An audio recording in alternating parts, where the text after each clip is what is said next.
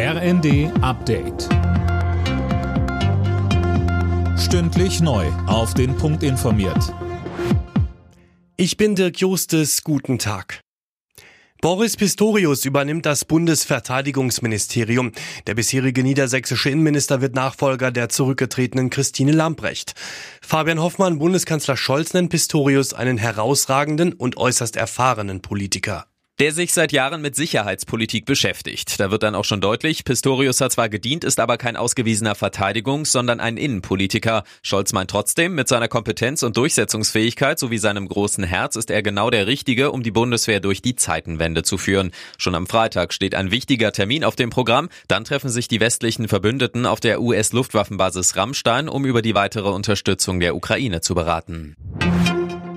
Ampelpolitiker begrüßen die Entscheidung, Boris Pistorius zum neuen Verteidigungsminister zu ernennen. Arbeitsminister Heil meint, das sei eine ausgezeichnete Wahl. Der CDU-Verteidigungsexperte Wadefuhl spricht dagegen bei Welt TV von einer B-Lösung. Der kennt den Bundestag nicht, der kennt die Bundeswehr wenig, der hat international wenig Hintergrund. Das ist in diesen Zeiten, wo Krieg in Europa herrscht, wo die Bundeswehr vor großen Herausforderungen steht, keine gute Nachricht. Insofern ist die Überraschung gelungen, aber es ist keine gute Überraschung. Überschattet vom Ukraine-Krieg ist das Weltwirtschaftsforum in Davos gestartet. Hunderte Vertreter aus Politik und Wirtschaft treffen sich in der Schweiz und beraten über die Folgen des Krieges und weitere Unterstützung für die Ukraine. Besonders Deutschland steht unter Druck, auch Kampfpanzer zu liefern. Nach der Zerschlagung von zwei Marihuana-Plantagen in Hanau haben Ermittler bei einer weiteren Razzia über 6 Millionen Euro Bargeld entdeckt. Ein 56-Jähriger wurde festgenommen, damit sitzen jetzt sieben Verdächtige in Untersuchungshaft.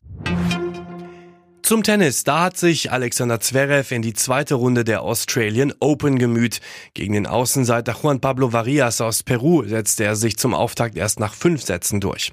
Für Zverev war es das Grand Slam Comeback nach seiner schweren Knöchelverletzung vor über einem halben Jahr. Alle Nachrichten auf rnd.de